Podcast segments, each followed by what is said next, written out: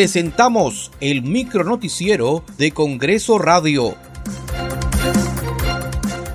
¿Cómo están? Les saluda Danitza Palomino. Hoy es miércoles 15 de junio del 2022. Estas son las principales noticias del Parlamento Nacional.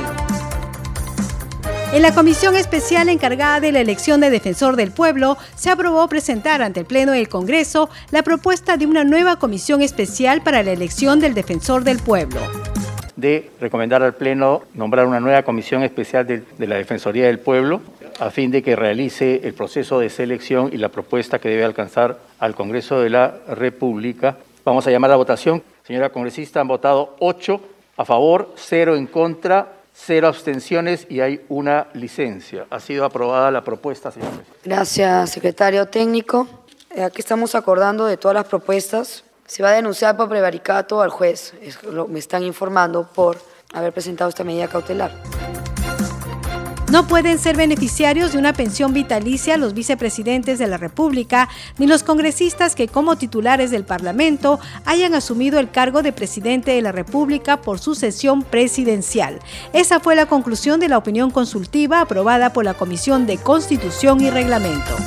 Desde la Comisión de Constitución y Reglamento se recomienda que cuando se presente dicho supuesto se evite considerar como beneficiario de dicha pensión a los congresistas que como presidentes del Congreso hayan asumido el cargo de la República por sucesión presidencial.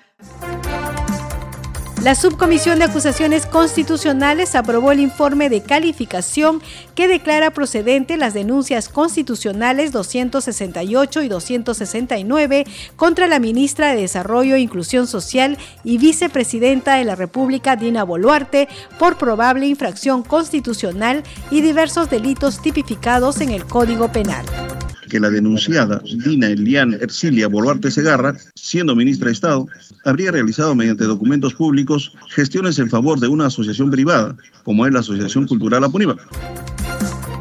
El Pleno del Congreso sesionará hoy miércoles 15 y mañana jueves 16 de junio. Entre los temas que figuran en la agenda se encuentra la insistencia del autógrafo observada por el presidente de la República que propone declarar de interés nacional la creación de universidades públicas y filiales que hayan obtenido el licenciamiento institucional. Muchas gracias por acompañarnos en esta edición. Nos reencontramos mañana.